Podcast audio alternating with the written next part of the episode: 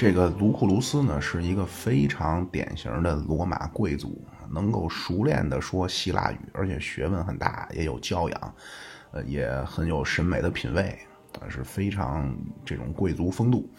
他呢也一直跟着苏拉啊，在苏拉最困难的时候，就是被派去东方以后，很快被宣布是国贼，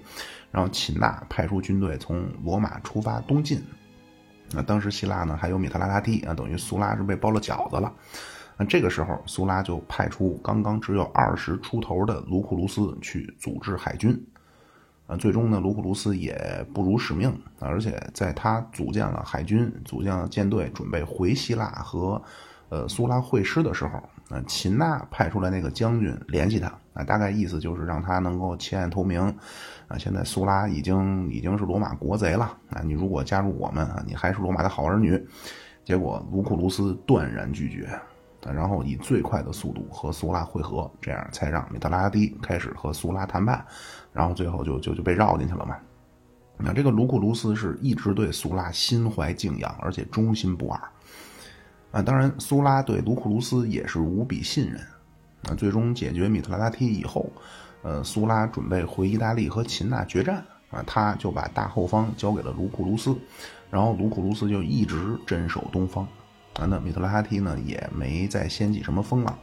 一直到公元前八十年，啊，如日中天的苏拉提出辞职，啊，卢库卢斯就回到了罗马。第二年，苏拉去世，啊，这时候元老院都是苏拉的人了。啊，如果这时候卢库卢斯想要，呃，获得大权啊，其实完全有条件，啊，但是因为他当年，呃，三十八岁啊，年龄不太合适，啊，他严格按照苏拉体制啊，一直到四十二岁，才提出自己希望能够竞选执政官，啊，他在这个阶段对罗马最大的影响就是支持了庞培在西班牙要求增派部队的要求啊，去打那个塞多留战争。那等他任期一结束呢，就执政官任期结束啊，他就去地方当总督啊。刚好这时候东方米特拉提又蠢蠢欲动了啊。那这个米特拉梯呢，就是实际他是汉尼拔之后第二个啊，一辈子都以消灭罗马为自己人生追求的人啊，所以他每次都锲而不舍啊，打败之后都都卷土重来，屡败屡战啊。那他这次来了之后。卢库卢斯就去东方的西里西亚担任总督啊，这一去就是七年。那苏拉当时两次胜利，外加一顿忽悠啊，就是那次那叫第一次米特拉提战争。那卢库卢斯这次来啊，因为米特拉提再次兴兵起事啊，这个就是第二次米特拉塔提战争啊。那这时候罗马呢，正值叫多事之秋啊，庞培在西班牙打塞多留啊，国内又爆发着斯巴达克斯的起义。啊，这样呢，米特拉提呢就决定啊，趁着罗马内忧外患啊，就又组建了一支十三万人的庞大阵容，就入侵了小亚细亚北部的比提尼亚。那这个比提尼亚呢，和帕加马类似啊，也是国王死前就说，嗯，我今后希望能够把国家并入罗马。这样，比提尼亚呢，这时候也是罗马在东方的行省了，那就是小亚细亚的最西边啊，北边是比提尼亚。那再往南是帕加马啊，再往南就是什么伊夫索什么的，还能环着黑海，最主要就是这个本都。那往北呢，就是黑海的东岸，就是亚美尼亚。黑海的北岸是博斯普鲁斯王国。啊，那这时候担任比提尼亚总督的呢，是凯撒的那个老爷啊，就是奥利乌斯科塔。啊，就是之前罗马的那个大学问家啊，斯巴达克斯起义之后呢，就提出要改变政策啊，就是什么给右派平反呀，啊，追缴的这些被侵吞的平民派的财产要上交国库啊，包括给底层去分小麦啊，包括护民官这个制度要改啊，就是这个人。那但是他呢，就是学问家，但是不会领兵打仗啊，所以一上来就被打败了。那等卢库卢斯来接手以后，马上就扭转了战局，啊，两次打败了米特拉提。这样，米特拉提呢就又跑了啊。那卢库卢斯也没追啊，就先在小亚细亚呢大搞维稳啊，恢复生产，轻徭薄赋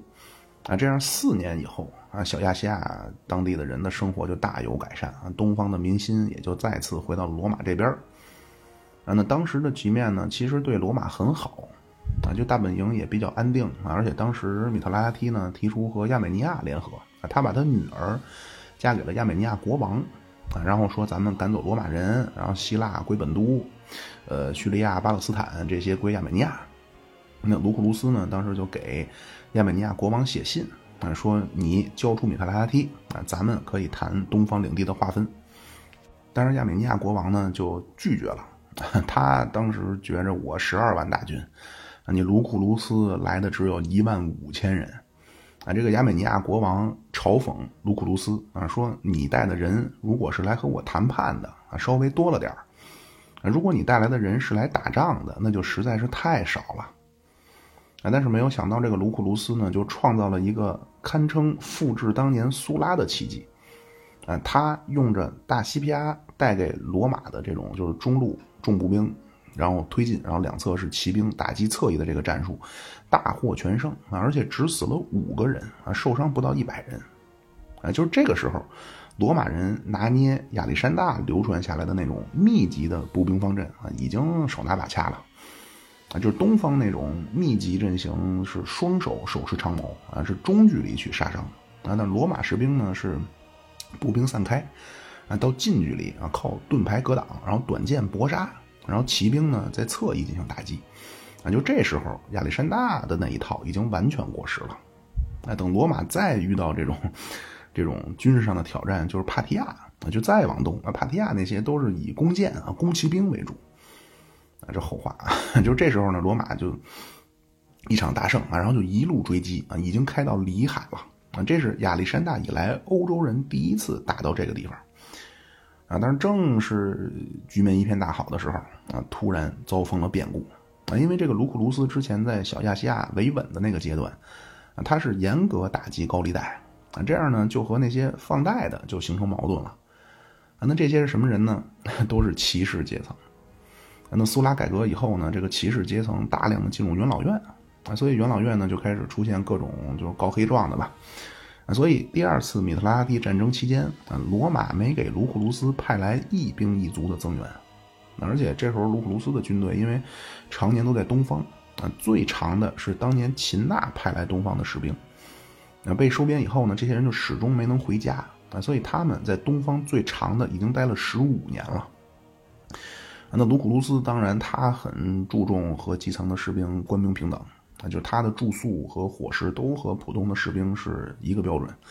啊，包括在外出征，他也露宿野外，打仗也身先士卒，而且他一路老打胜仗，而且基本都是就劣势情况，就是都是以少胜多啊，所以卢库卢斯呢也没太当回事儿啊，他觉着我都吃得了这苦，那士兵也能，对吧？他夏天穿越荒漠啊，冬天在这大雪里行军，所以卢库卢斯他也不太注意给基层的士兵灌鸡汤。那会儿罗马也没有个政委，就没有人跟士兵讲现在吃苦的伟大的革命历史意义。那他卢库卢斯就觉着我和你们都一样，我说什么了？当然支撑他的是他那种贵族的荣誉感啊。但是这时候罗马当兵的都是下层，那罗马的下层实际上和国家的这种对外扩张已经已经撕裂了。那另外卢库卢斯因为他是贵族啊，所以一打完仗啊，就当时东方是非常富有的。啊，一打完仗一分战利品，啊，艺术品都自己留着，啊，金币银币都分给士兵，啊，总之这时候卢库卢斯呢，也不好说他高高在上啊，但是就多方面原因吧，那就多少开始和手下士兵有点离心离德，啊，所以卢库卢斯正准备一劳永逸的消灭米特拉提的时候，啊，他军队已经开进里海了，啊，那突然手下的士兵开始哗变。那这样，卢库卢斯呢就创造了两个罗马的记录。那第一个，卢库卢斯是罗马第一个打到里海的；第二个，卢库卢斯是罗马历史上第一个没打败仗就决定狼狈撤退的。那这样呢，持续了七年的第二次米特拉提战争，就在这么一种罗马人不胜不败的情况下就结束了。那接下来接手东方战线的就是庞培。啊，这时候庞培已经三十九岁了。他卸任执政官以后呢，潇洒了几年，然后就觉得自己恐怕还是得干点什么。啊，就这次让庞培蠢蠢欲动的原因是海盗。啊，就当时地中海最大的一伙海盗的大本营在小亚细亚的西里西亚。啊，这个不是东欧的那个西里西亚，就是波兰、德国、捷克也有一块地方叫西里西亚。啊，在波西米亚的北边。那，就当时海盗的这个大本营，这个西里西亚呢。在今天小亚细亚的东南，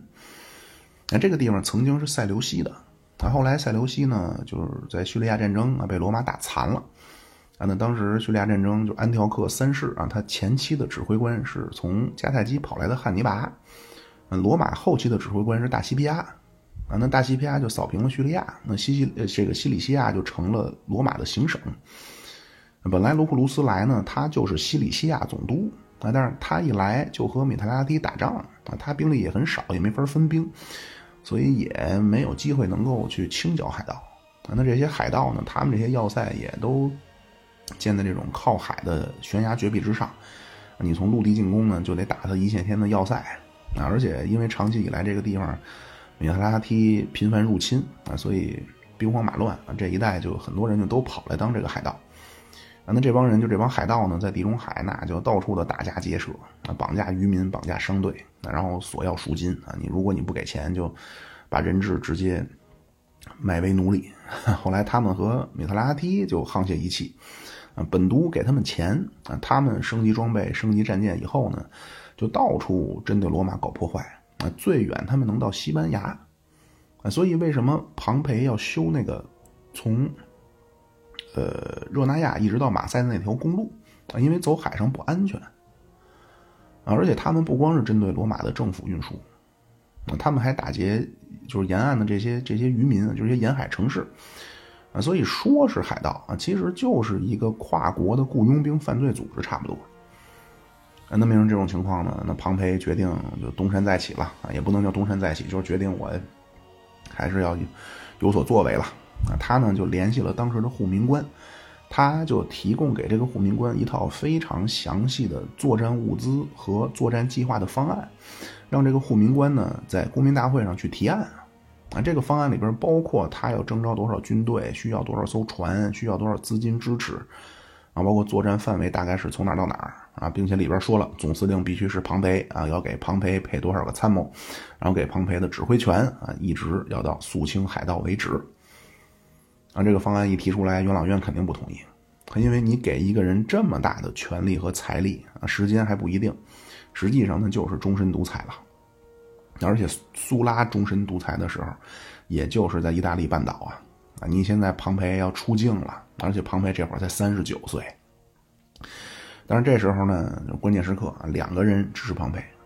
啊，准确来说是两个人支持护民官这个提案。啊，一个不太关键的人物就是刚刚进入政界啊，当年三十三岁的凯撒。啊，另外一个关键人物呢，就是当时已经名声大噪的罗马第一才子西塞罗。啊，所以呢，这个西塞罗有人就说他是野心家，政治投机分子。啊，但是不管怎么说吧，啊，就是庞培这次就得到了批准，啊，就开始着力清剿海盗。啊，那因为这帮海盗都是流窜子、流流窜犯，啊，就神龙见首不见尾，追着打那不现实。所以庞培怎么办呢？他把地中海划成了十三份儿，啊，切成十三份儿，啊，先把意大利附近的海盗要么消灭，要么往东赶。啊，这样四十天内，庞培就把西地中海的海盗给打干净了。那他的舰队就就就怎么说呢？就和那个捕鱼收网一样啊，慢慢就把这个海盗的主力就困在西里西亚附近了。那庞培从在东地中海发力啊，一直到消灭了西里西亚的海盗大本营，庞培又用了四十九天，那等于。平西地中海是四十天，东地中海四十九天，前后不到三个月啊，庞培就把海盗问题给解决了。那地中海终于恢复安全生产。那当时都觉着那庞培呢，真正那叫庞培大帝啊，那就是最被凯凯这个海盗呃骚扰痛苦不堪的啊，就是希腊在希腊都已经开始有人供奉庞培了。而且当时庞培呢，因为他抓了大量的海盗俘虏啊，两万多人啊，那这批人怎么办？那庞培第一没杀，第二没当奴隶卖了，他把这些人全部恢复自由身，然后还分给土地，而且当时呢，因为就是这东方和西班牙、什么法兰西这些地方不一样啊，那些地方当时还都是荒蛮之地，小亚细亚这个地方从公元前八世纪就开始出现了城邦。啊，就已经被开发过了，只不过呢，是因为战争频发啊，慢慢就荒废了。那庞培把这些海盗俘虏全部安置在这些已经被战火蹂躏的无人居住的城邦啊，但是只有一条，全都找远离大海的城邦啊，让这些人去内陆居住。所以这批海盗也都对庞培感恩戴德。那按说这会儿庞培你清剿了海盗，你就应该解散军队，你应该放出所谓的绝对指指挥权了啊。但是庞培呢，作为当年被苏拉一手提拔起来的第三梯队，他也没选择继续维护苏拉的体制，啊，就就就暴露出来野心了啊。当然这也不是第一次，嗯，最开始就是打完了塞多留啊，回来就就就使劲闹过一次要挟了。啊，当时是克拉苏啊，当时是平定了斯巴达克斯起义，来和庞培谈判啊，结果没想到他们俩狗打连环到一块儿去了，他俩分别当选执政官啊。但是这次庞培更过分，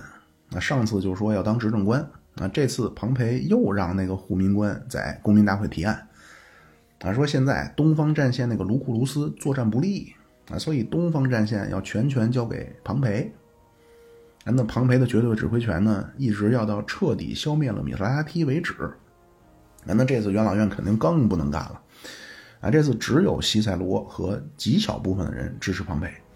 啊，因为呢，你庞培这么说，你真的就是要无限期的有绝对统治权了，对吧？你打完海盗，你又说打米特拉提，啊，你打完米特拉提，你肯定你又说你又要东征，那你没尽头了，对吧？你打完了本都，你你再往东亚美尼亚，再往东帕提亚。那就帕提亚就是咱们史书说那个安息呀，啊，你再往东大月支 就到了西域了啊，你再往东就到西汉了，那他要真一路打，用个十来年，那就碰上陈汤了。那陈汤就是咱们说那个叫犯强汉者虽远必诛那个呀，对吧？你汉朝你再往东呢，还有个日本呢，对吧？当时叫倭奴国，所以你说你这个打完了，你还得再打下一个，那你无那你相当于你就终身独裁了。而且你怎么能说卢库卢斯就作战不利，对吧？人家一万多人压制了十多万的东方联军啊！但是呢，这个卢库卢斯因为他在小亚亚细亚恢复经济的时候，他打击高利贷啊，所以这会儿罗马的骑士阶层对他不满。那这次骑士阶层呢，就站在了共和派对立面啊，就支持庞培。而且这次骑士阶层呢，不光进了元老院，进了陪审团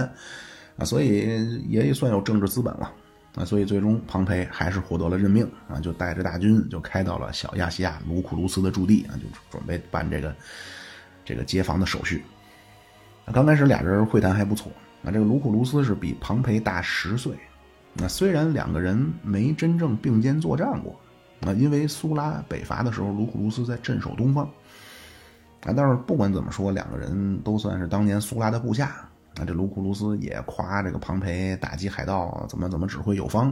啊，打击塞多留如何如何。啊，庞培就说这个卢库卢斯你在东方屡立奇功啊，打到里海啊，你是罗马第一人。但是慢慢的聊着聊着就就不对了。啊，庞培就说你卢库卢斯你这个人贪婪成性啊，你搜刮艺术品。啊，卢库卢斯就说你庞培你臭不要脸，你来摘我的胜利果实。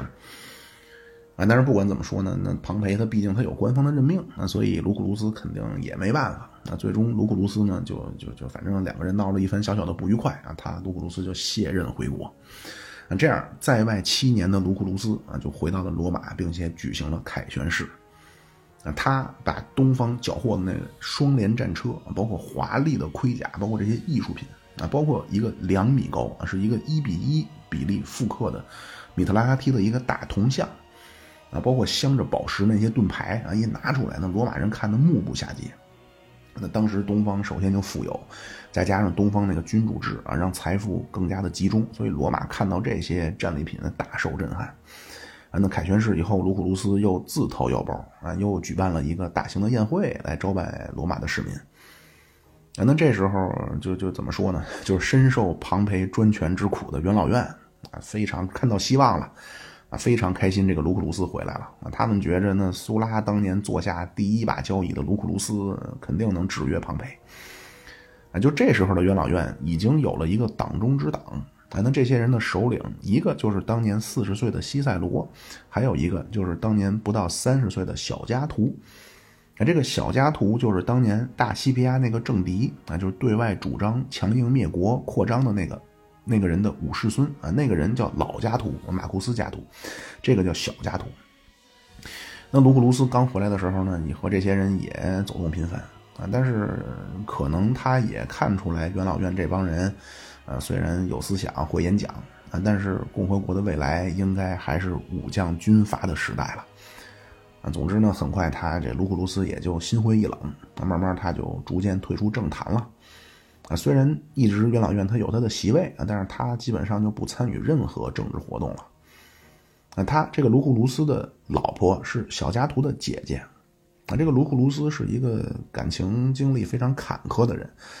他这一生都是政治婚姻啊，这个咱就不展开了。就是过去呢，因为他毕竟出于和小加图这个关系啊，都是同僚，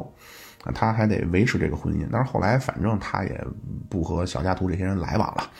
啊，罗库鲁斯索性就离婚了啊，然后就开始放飞自我，开始享受生活了。啊，因为他常年在东方作战啊，就获得大量的财富啊，就在各地开始修豪宅，然后里边陈列的都是东方这种雍容华贵的艺术品。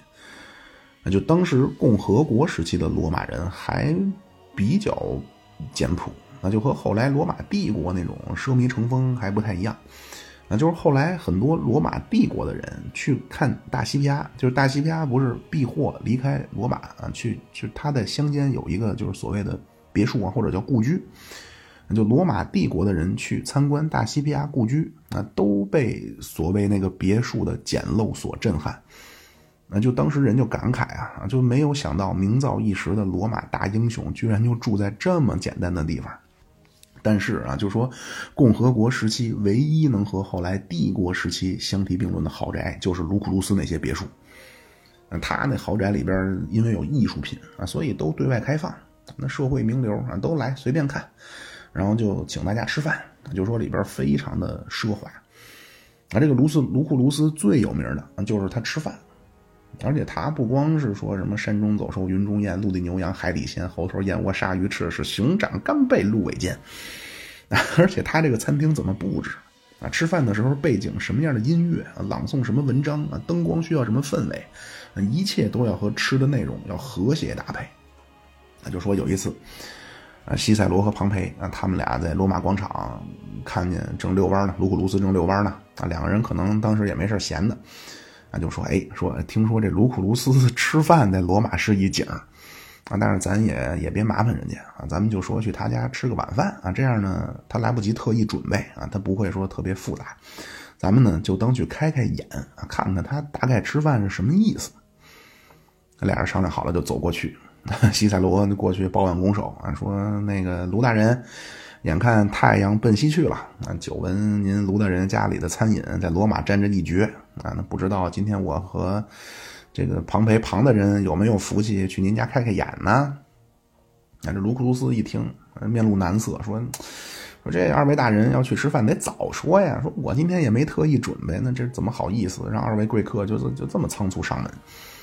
啊，庞培就说：“说我就是怕你特意准备，那多麻烦年兄。我们就是去感受一下啊，光听说说你家吃饭不一般，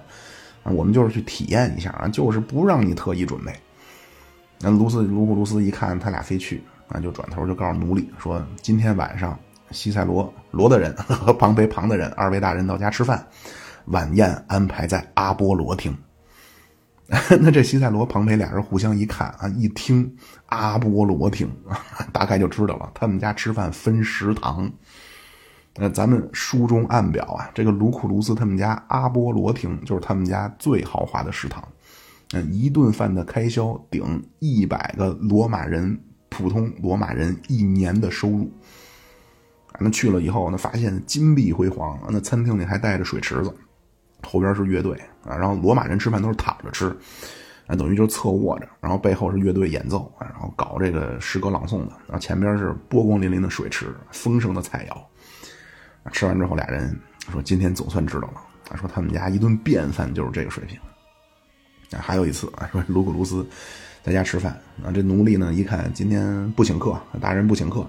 就弄得稍微简单了点结果卢克卢斯非常不高兴，啊那脸呱唧就掉地上，说：“咱们今儿怎么吃这个？”奴隶说：“今儿就大人您一个人吃啊，您也不宴请，那咱们就弄简单点卢库卢斯就当时就不高兴了，他说：“你不知道吗？今天是卢库卢斯到卢库卢斯家里吃饭。”所以，就是普鲁塔克就说呀：“说这个卢库卢斯在宴饮上如此的炫耀，简直就如同在战争中被俘虏的野蛮民族一样。”啊，但是这个卢库卢斯呢，他可能确实是看破红尘了啊，他也不在乎别人说什么但，他退休以后就享受了十年人生的美好生活啊，最后终于去世，啊，但是他去世的时候，罗马已经进入到庞培和凯撒的时代了。啊，那卢库卢斯去世最大的愿望啊，他就是希望能够被埋在战神广场苏拉的身边。啊，但是这个事儿最终也是不了了之。啊，等于他还是没能够达成这个愿望。那排除他最后十年基本碌碌无为或者叫享受人生，那这个卢库卢斯作为苏拉最信任的副手啊，在苏拉最困难的时候四处游说组织海军。啊，苏拉反攻罗马的时候一直镇守东方。后来第二次米特拉提战争啊，又干净利落的战胜十倍自己兵力的本都和亚美尼亚联军，啊，一路打到里海，彻底震撼东方。啊，就这个确实啊，就是亚历山大当年是三万六的军队远远征东方，啊，汉尼拔是两万六的兵力在意大利横冲直撞，啊，卢库卢斯是一万多人，用着和汉尼拔类似的战术，面对十倍兵力的本都和亚美尼亚联军，啊，竟然能够完成在战场上的压制，非常了得。而且卢库卢斯政治上一直恪守苏拉体制，啊，从来不去搞什么武将立功就伟大不掉那一套。那就真正他真是苏拉的最得力的干将。哎，但是随着卢库卢斯在东方的这个指挥权被庞培一接手，那那四十岁的庞培就开始东征，啊这个就叫第三次米特拉提战争。啊，那这庞培的军事能力呢不在卢库卢斯以下。啊，那之前当然庞培的之前都在西班牙，在在非洲。那么米特拉提刚开始觉着这个卢库卢斯终于走了，终于换人了，是不是我能施展一下？结果他组织了三万军队上来就被庞培打崩了，啊，那他就一路就跑山里去了。啊，本来他想的说，我跑山里去啊，我和当地的高加索山民啊，我采用丛林游击战，啊，我和庞培的带来的这个罗马军团我去消耗，啊，没准过一段时间罗马就换人了。结果没有想到，庞培面对不太熟悉的山地战，采用了火攻，重创高加索当地部落联军，啊，眼看着就要灭了。黑海北部的博斯普鲁斯王国了，那就这时候庞培其实也比较微妙啊，就是他是沿着黑海深入高加索，北边是博斯普鲁斯王国，东边是亚美尼亚，啊，再往东就是帕提亚。那庞培判断，那这个米沙哈提这个家伙，他能就是一而再再而三的东山再起，最核心的原因就是他和亚美尼亚的这个同盟。那其实这个当年卢库卢斯也知道。而且卢库卢斯当时甚至想通过和更东方的帕提亚，啊，就是咱们史书里那个安息，啊，双方结成同盟啊，配合用兵啊，寻找机会能够瓦解本都和亚美尼亚的联盟。但是当时卢库卢斯呢，在东方一共只有三万人啊，前线打仗只有一万多人，所以他当时去谈判，所以帕提亚就不为所动。而且当时也没有录像，对吧？你要不你把当时这个杀敌十万啊，你自己只死五个人啊，这战地录像你一送过去，估计也大为震撼。但是当时没有办法。但是这次庞培不一样啊，庞培这次号称比当时卢库斯兵力多一倍，所以他呢就派人去给帕提亚去送信啊。庞培提的条件和当时卢库卢斯的一样，就是罗马承认帕提亚在中东的主权，双方是以幼发拉底河为界。幼发拉底河以东是帕提亚，幼发拉底河以西就是罗马。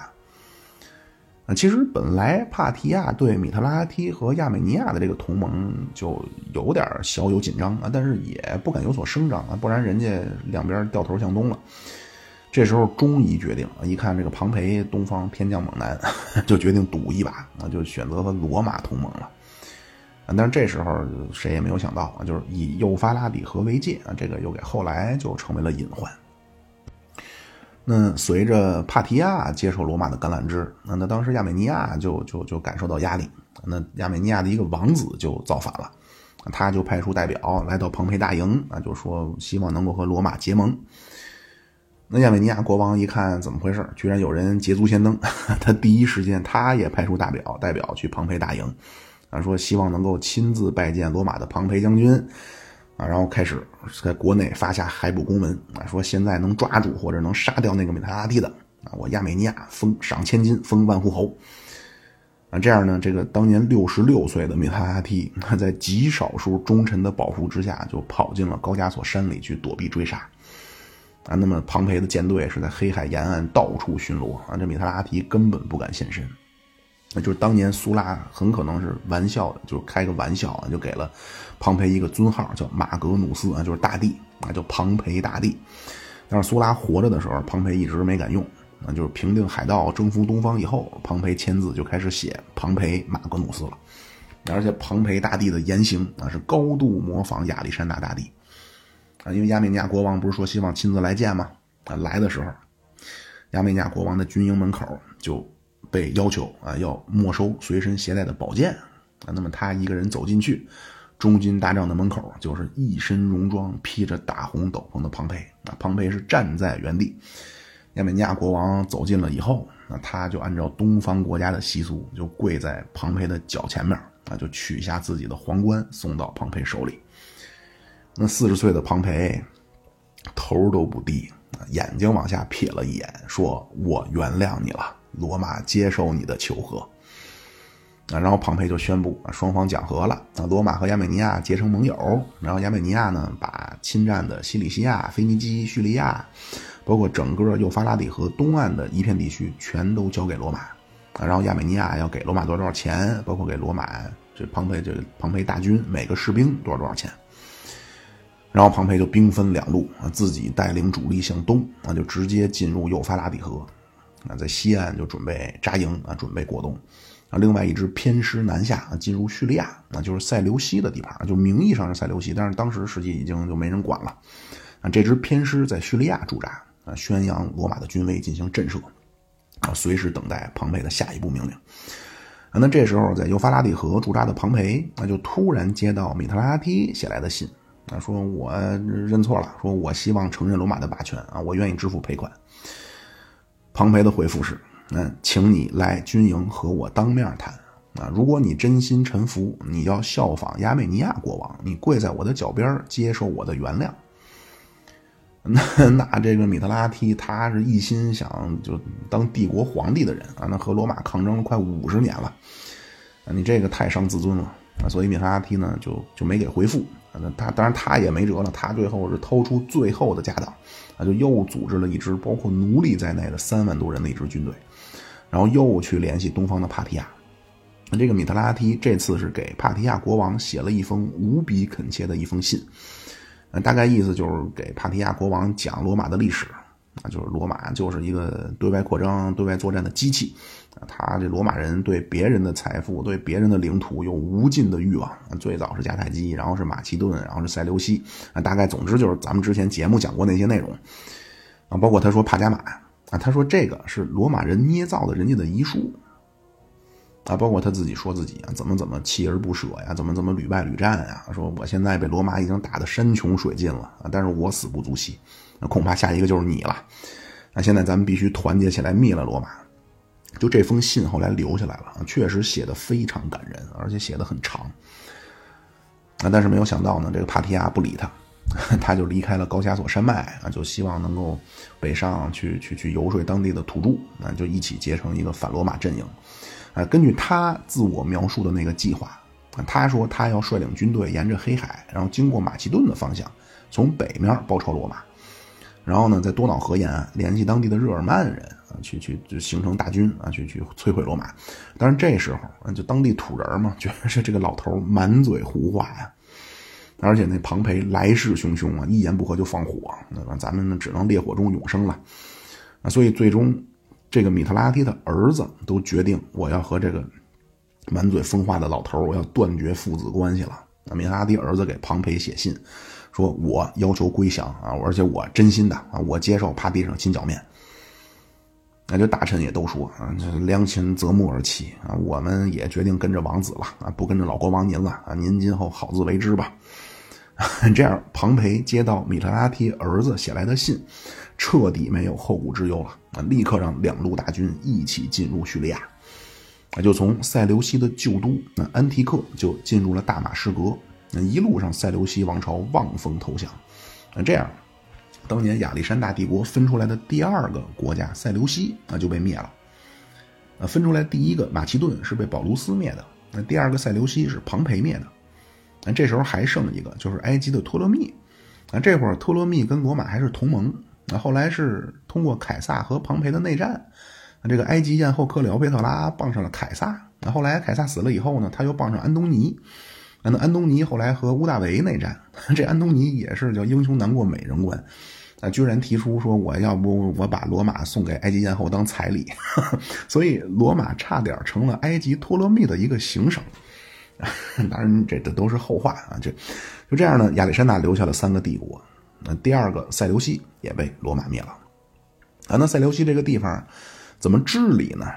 对吧？因为人家国王是主动退位，那国家的这个政治治理安排、治理体系还在。那当时塞琉西呢有五个主要的大城市，那安提克、呃塞琉西城、贝鲁特、大马士革，还有一个叫比布鲁斯啊，这个是希伯来语的发源地。那庞培设计的制度是让这五个城市各自独立，啊，继续维持当地的这种领导体系啊，但是呢，要把主要官员都换一批，换成当地的年轻人，然后在当地领导班子的基础之上，再派来一个罗马总督。那这样，享国二百五十年的塞琉西，就是在一滴血都没流的情况下，就完成了政权的更迭啊！这个是庞培这次东征展现出来的一个一个政治智慧。那而且呢，就是相当于为了罗马东方的政权的稳固啊，庞培还在叙利亚行省和幼发拉底河之间打服了一个部落，然后双方签订同盟啊，这样和强大的帕提亚又出现了一个缓冲带啊。那正在庞培准备重整中东的时候，啊，就来了一些犹太人啊来拜访庞培。啊，因为犹太人在这个历史阶段呢，就是随着大西庇阿通过叙利亚战争把塞琉西打得一蹶不振，所以犹太人呢就获得了比较短暂的自由和独立啊。但是这个阶段犹太教内部分裂了啊，这个犹太历史上一直是被周边的强国所蹂躏啊，只有公元前十一世纪、十世纪左右啊，就是什么扫罗王、大卫王。呃，所罗门王啊，就大概这个时候啊，大概一百多年的犹太人有一百多年的独立自主。然后那这个时候，就是到了庞培这个时候，就公元前一世纪的时候，因为犹太先知他预言了四五百年了，说弥赛亚要降临了啊，但是也没实现啊，所以犹太教内部就分裂了。其中的法利赛人啊，这个法利赛人就是后来迫害耶稣的那个那那派，那他们就让庞培去灭了。另外一支叫萨杜塞，萨杜塞派，啊，就是这个犹太这故事，将来咱们，呃，目前计划啊，就是说那个尼禄的时候，再翻回头说说基督教的事儿。那就是总之，这个时候就是犹太人自己内部闹了矛盾，啊，其中的一支呢，就听说庞培来了，啊，无人能挡，啊，就希望庞培能够介入啊，帮助他们就清理门户，杀了反对派。啊，但是庞培听完之后呢，就。理性探讨吧，啊，就是说能不能你们有没有可能性放弃你们那个政教合一？当然这一下你这就犹太人很虔诚啊，所以双方这么一说，就很快就不愉快了。所以庞培呢就决定啊要出兵耶路撒冷，那很快不费吹灰之力就打下来了啊，这样犹太人就又开始被罗马人统治啊。但是打下来以后呢，因为庞培不懂啊，他就一个人就去了犹太神庙。那当然，他主观上肯定不是说不尊重啊，他是完全按照罗马的规矩，啊，自己把武器都卸下，啊，只身进入。因为罗马和希腊就是，就谁都进来都可以向神明去祈祷，可以去许愿。那庞培呢，就以为这个犹太神庙也是这规矩啊，所以，但是他一进来，他发现那这个地方和希腊罗马神庙不一样里边也没有雕像，里边什么都没有。他还觉得挺奇怪啊，他就出来了。但是他不知道呢，当地的文化是这个地方犹太神庙一年只能进一次，而且是大祭只能大祭司进，一年进一次。等于你庞培你进去了，你就相当于亵渎人家的信仰和习俗了啊！所以犹太人不干了。那庞培一看这这反弹这么大啊，也就不好直接设置罗马行省了啊，就让叙利亚总督代管耶路撒冷。这样耶路撒冷就成了罗马的叫半行省。那这样，从地中海东南方的叙利亚到巴勒斯坦啊，包括塞浦路斯，那也就全部进入了罗马版图。那在这时候，米特拉提的儿子也把米特拉提的尸体送到了庞培的军中啊，因为米特拉提他这会儿看到已经就是所谓的众叛亲离了，那就没人支持他了嘛啊，而且他一辈子就是要干罗马啊，但是眼看着这会儿希望已经幻灭了，啊所以无比绝望之下。就自称要继承万王之王大流士功业，啊，包括他自称是希腊的酒神狄奥尼索斯转世的这个米特拉达梯六世，就选择自杀了。啊，但是庞培也还行啊。唐庞培是把本都原来的国土的东边就还是给了米特拉提的儿子啊，而且让米特拉提就是这个米特拉提六世啊，就是和罗马一直抗争了五十年的这个人，也最终让他埋在了本都王国的陵墓里了。那这样，米特拉提在东方不断进攻罗马，长达半个世纪的米特拉提战争啊，就终于彻底结束了。本都和罗马也就成了同盟国。那这样呢？公元前六十一年，那庞培结束东征，回到罗马，就举行了盛大的凯旋式。凯旋式上这些士兵啊，都前排的士兵都手里都举着大牌子，那牌子上都写着这次庞培东征取得的战果。嗯，领土上，罗马这次从黑海到里海到红海的地区全部纳入罗马版图。那这样，真正的环地中海全部都是罗马的了。呃，人口上这次东征，庞培东征让罗马的人口多了一千万，啊，超过一千五百个城市进入罗马行政体系，而且庞培东征这次上交国库的货币啊，让罗马的国库收入翻了一番，啊，包括手下的将领啊，因为亚美尼亚是按照每个士兵的人头赔钱，所以这次跟着庞培东征的将领每个人都赚足了钱回来啊，兴高采烈，这样呢。四十三岁的庞培啊，确实无愧于苏拉给他的马格努斯之名，啊，庞培大帝可谓实至名归。等到公元前一世纪六十年代啊，罗马第一人啊，甚至可以说地中海第一人，毫无疑问就是庞培。那庞培东征三年啊，在之前大西皮亚和卢库卢斯的基础之上，彻底把东方打成了罗马的一部分。那这时候看罗马的疆域。那就是罗马是从一个城市开始啊，从王政阶段慢慢发展成为拉丁同盟的领袖，然后通过马略时期的同盟战争啊，把阿尔卑斯山以南的整个意大利半岛合并进共和国版图。那西西里是第一次布匿战争当中啊，和罗马选择同盟。后来第二次布匿战争呢，就叙拉古，因为他响应汉尼拔要从南方夹击罗马，所以马尔凯鲁斯灭了叙拉古啊，西西里成为罗马行省。那意大利半岛西边的西班牙，那是当年大西皮亚闪电战从迦太基手里打下来。那后来第二次布匿战争以后，和谈正式归入罗马。啊，后来建立行省，而且是两个，西班牙、罗马是两个行省，西边叫近西班牙，呃，东边叫近西班牙，西边叫远西班牙。后来到小西皮亚出兵，基本稳定了西班牙。那意大利半岛东边是希腊。那希腊是第三次马其顿战争，保卢斯灭了马其顿。那后来第四次马其顿战争，马其顿成为罗马行省。非洲，那非洲最东边就是埃及这部分，是罗马第二次布匿战争期间啊和罗马结成同盟的托勒密。啊，非洲最西边的一小部分啊叫毛里塔尼亚，那这个是苏拉在朱古达战争当中啊去谈出来的同盟。那毛里塔尼亚的东边是努米底亚。这个努米底亚是大西皮亚在第二次布匿战争当中谈的同盟，而且努米底亚在所有罗马同盟国当中和罗马最好。之前是通过西皮亚家族的关系，那后来朱古达战争以后，就是马略灭了朱古达，罗马就在当地又扶植起来了一个，就实际上朱古达的小舅子啊，但是也是亲罗马的一个国王。啊，那非洲原来迦太基那部分领土，那是第二次布匿战争被大西庇亚打残。那后来在老加图的力主之下，小西庇亚彻底灭掉迦太基，那迦太基的部分就成为了罗马的阿非利加行省。那那亚洲部分啊，小亚细亚黑海沿岸，呃，幼发拉底河以西，一直到今天叙利亚巴勒斯坦，那是大西皮亚，呃，打到叙利亚，然后苏拉和卢库卢斯顶住了本都啊，最终是庞培东征打下来啊，成为罗马东方的行省。包括叙利亚总督还代管着巴勒斯坦，啊，那这部分再往东，就是本都和亚美尼亚，也都在庞培东征的军事威胁之下，成了罗马的盟友，啊，所以到庞培的东征，罗马真正成了一个无死角的环地中海的强大国家，